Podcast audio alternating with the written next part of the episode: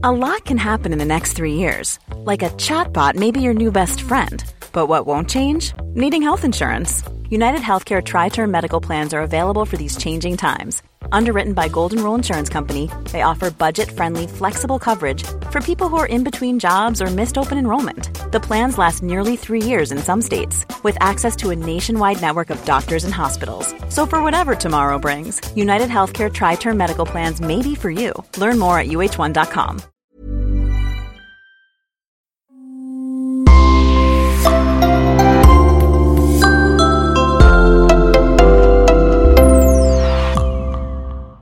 Bonjour et bienvenue à tous dans ce nouveau podcast. Nous vous racontons aujourd'hui l'histoire de celui que la presse russe avait surnommé le tueur à l'échiquier, l'un des plus grands serial killers de l'histoire de la Russie contemporaine. Dans un parc forestier de Moscou, il a tué en moyenne une personne par mois, et ce pendant cinq ans. Voici son récit.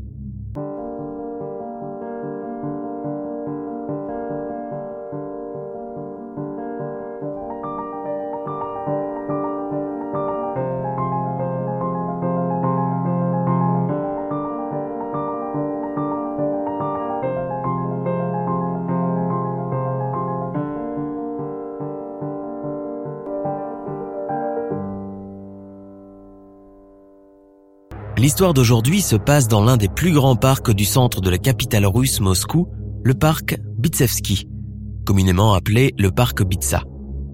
C'est un immense parc qui fait la fierté des moscovites et s'étend sur environ 10 km du nord au sud et couvre une superficie de 18 km de forêt et de verdure. Il est traversé par la rivière Chertanovka et la rivière Bitsa.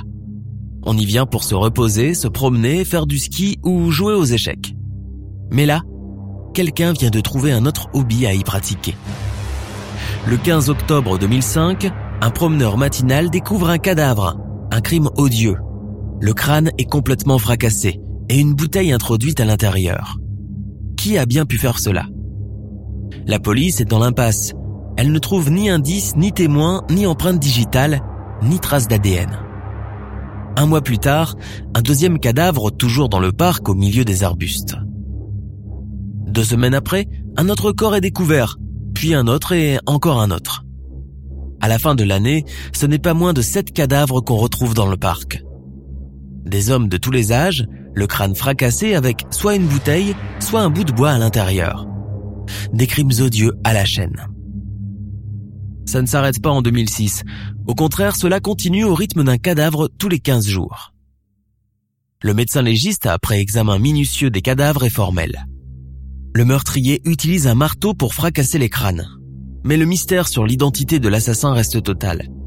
Est-ce une seule personne ou plusieurs? Un homme ou une femme? La police moscovite doit maintenant se rendre à l'évidence. Il y a un tueur en série dans le parc de Bitsa. À chaque nouveau cadavre, on ratisse les abords, mais on ne trouve rien. Pas le moindre bout par lequel commencer une enquête. Rien. On se mobilise. Les promeneurs sont fouillés à l'entrée et à la sortie du parc le nombre de gardiens est multiplié à chaque point de garde.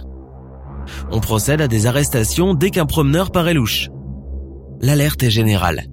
La presse s'empare de l'affaire et le maniaque de Bitsa fait la une des journaux. La psychose s'installe de plus en plus dans la ville. Le rituel des cadavres se poursuit quand même, et cette fois-ci avec un léger changement. Oui, le meurtrier semble changer de mode d'opération. Il ne s'attaque plus qu'aux hommes. Maintenant, il tue aussi des femmes, toujours avec la même mise en scène. Le crâne fracassé avec un morceau de bois enfoncé. Pourquoi a-t-il changé soudainement de genre de victime? Le 15 juin 2006, la police trouve dans la poche de la dernière victime, une certaine Maria Moskalova, une mère célibataire, un ticket de métro. Ce n'est pas grand-chose, mais on s'empare de cette piste. On veut l'exploiter à fond.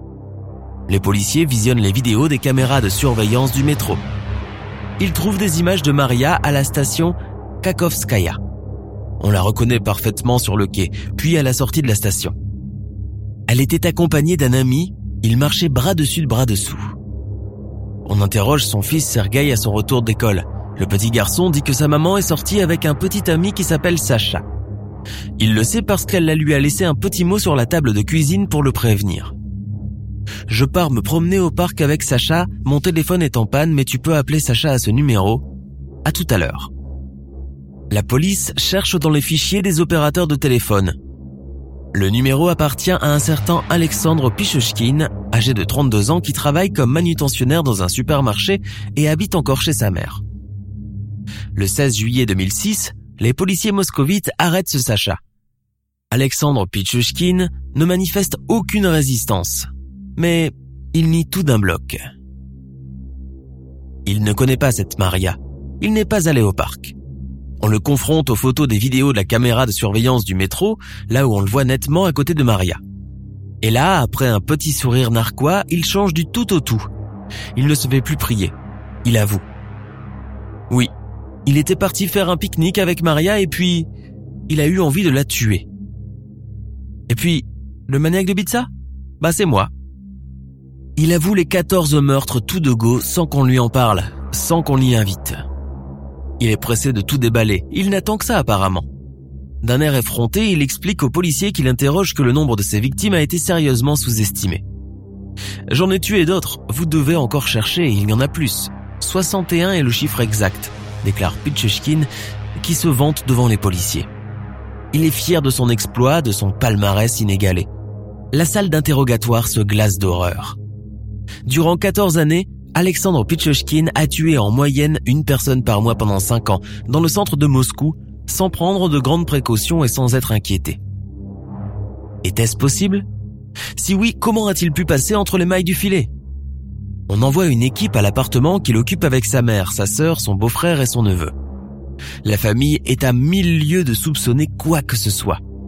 Certes, la maman était un peu inquiète pour son fils, mais parce qu'elle trouvait qu'il buvait beaucoup, c'est tout. Les policiers fouillent partout et trouvent de nombreuses coupures d'articles de presse qu'ils collectionnaient sur le maniaque de Bitsa et un marteau avec un manche en plastique jaune. À l'œil nu, le marteau ne présente aucune trace de sang, alors on l'envoie au laboratoire pour détecter si c'est l'arme des crimes. Les enquêteurs trouvent aussi, bien enfoui dans un tiroir, un échiquier, dont 61 cases sont cochées et remplies par des noms et des dates. Qu'est-ce que cela peut bien vouloir dire? On s'en empare, il faut tout vérifier. Dans le commissariat, on s'active, on ouvre les dossiers des disparus. Effectivement, il y en a quelques-uns parmi les noms inscrits. Mais pas tous. Douze noms sont introuvables pour lesquels on a déjà condamné quelqu'un. Il faut dire que pendant le temps de crise, les pénuries et la corruption en Russie dévastée par les restes des dictatures, l'institution s'arrangeait lorsqu'un tueur est arrêté. Il n'est pas rare qu'il soit accusé de quelques assassinats en plus, histoire de faire baisser le nombre de cas irrésolus. Duduxum S 9999. En tout cas, à ce stade, les policiers sont sûrs que Pichushkin dit la vérité. Il a tué toutes ces personnes. Les policiers chargés de son interrogatoire le questionnent encore. Il lui faut faire dire les noms de toutes les victimes et l'endroit où il les a enterrées. Pichushkin est ravi de l'attention qu'on lui prête. On n'a pas à lui demander deux fois. Il est clair qu'il a envie de raconter ses exploits. Il déballe tout en détail, le nom de chaque victime, comment il l'a rencontré, comment il l'amène jusqu'au parc, sa méthode rodée qu'il utilise pour l'éliminer. Et il explique comment, en bon joueur d'échecs, il a eu une idée de commettre autant de meurtres que de cases dans un échiquier qui contient 64 cases. Il ne lui restait plus que 3 cases. Il avait presque atteint son objectif. Il en parle comme si c'était l'idée du siècle. Toute la Russie s'enflamme pour cette affaire. Les médias sont là pour relater les dernières nouvelles. L'interrogatoire est filmé et retransmis à la télévision. Pichushkin est désormais appelé le tueur à l'échiquier. Lui, il se vante devant les caméras et raconte en détail sa vie de meurtrier. En 1992, il commet son premier meurtre sur la personne de Mikhail Odichtuk. Les deux hommes étaient amis et camarades de classe. Ils avaient élaboré ensemble le projet de l'échiquier, mais Michael se rétracte à la dernière minute. Il n'est pas sûr de vouloir faire ça. Furieux, Pichushkin le prend au dépourvu, l'étrangle et le jette dans les égouts du parc Bitsa. Une enquête a été ouverte à l'époque, elle remonte jusqu'à Pichushkin qui est interrogé par la police mais nullement inquiété. Il s'est senti alors intouchable. Il attendra neuf années avant de tuer à nouveau. En 2001, les alcooliques, idéalement seuls et isolés, deviennent la cible de ces pulsions de tueurs. Il avouera lors de son procès avoir établi cette année-là une liste des personnes de sa connaissance qu'il a envie de faire disparaître. Il se met à tuer selon un rituel bien établi. Il les accoste à la sortie du métro Kakovskaya, se lie d'amitié avec eux et leur parle de son chien mort qui lui manque. Il les invite à boire de la vodka sur la tombe du dit chien enterré dans le parc Obitsa. Une fois affaiblis par l'alcool, il les frappe et se débarrasse des corps en les jetant dans les égouts. Un jour, par hasard, il croise une de ses victimes qu'il croyait avoir assommée à mort. Elle a survécu. Il n'aime pas ça. Il décide alors de désormais défoncer méthodiquement le crâne de ses proies pour s'assurer qu'ils n'y survivent pas, en y enfonçant bâton ou tesson de bouteille, toujours à coups de marteau. Il ne les jette plus dans les égouts parce qu'il veut que la police les retrouve plus facilement. Il espère la notoriété qu'on parle de lui dans la presse. Son procès s'ouvre à Moscou le 13 août 2007 devant un tribunal présidé par le juge Vladimir Roussov. Des images de Pichushkin présent à ses audiences préliminaires à huis clos sont montrées à la télévision. La justice russe décide que son procès soit ouvert. Il se poursuit le 13 septembre de la même année. À l'ouverture du procès, Pichushkin plaide coupable. L'accusation a initialement retenu 49 meurtres, mais a dû renoncer à l'un des cas, faute de preuves suffisantes. Pichushkin est là dans le box, dans une chemise à carreaux, ni beau ni laid, ni grand ni petit, juste commun et transparent. Ayant avoué tous les crimes et même plus, le procès est là pour trancher s'il est apte à être jugé ou non. Des experts de la principale clinique psychiatrique de Russie sont appelés pour le voir. Ils constatent des dysfonctionnements multiples dans sa personnalité. C'est un psychopathe, mais il a prémédité ses crimes avant de passer à l'acte. Ils finissent par le déclarer saint d'esprit. Pichushkin est reconnu coupable de 48 meurtres et 3 tentatives de meurtre. Il se lève, il veut parler. Il ne demande pas pardon, il n'a aucun remords, il veut juste expliquer le plaisir qu'il prend à tuer. Chaque fois, je sentais que c'était une personne à moi, un feu brûlait en moi et ne s'arrêtait pas tant que je ne les tuais pas, comme un drogué en manque.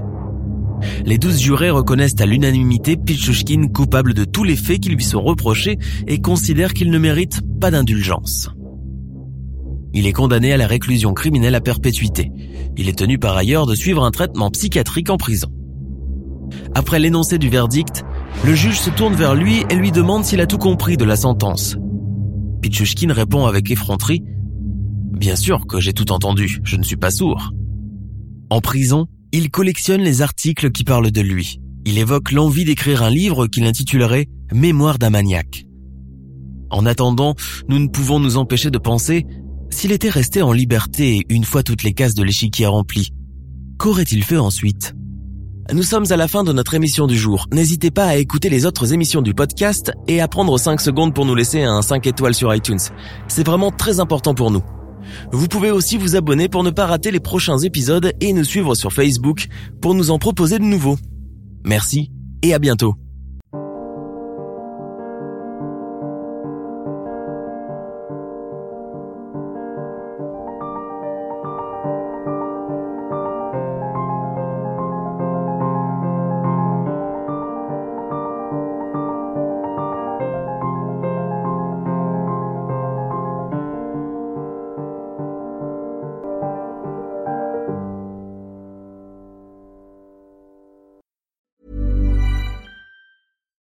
Hi, I'm Daniel, founder of Pretty Litter. Cats and cat owners deserve better than any old-fashioned litter. That's why I teamed up with scientists and veterinarians to create Pretty Litter. Its innovative crystal formula has superior odor control and weighs up to 80% less than clay litter.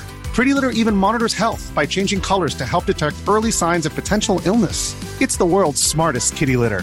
Go to prettylitter.com and use code ACAST for 20% off your first order and a free cat toy. Terms and conditions apply. See site for details.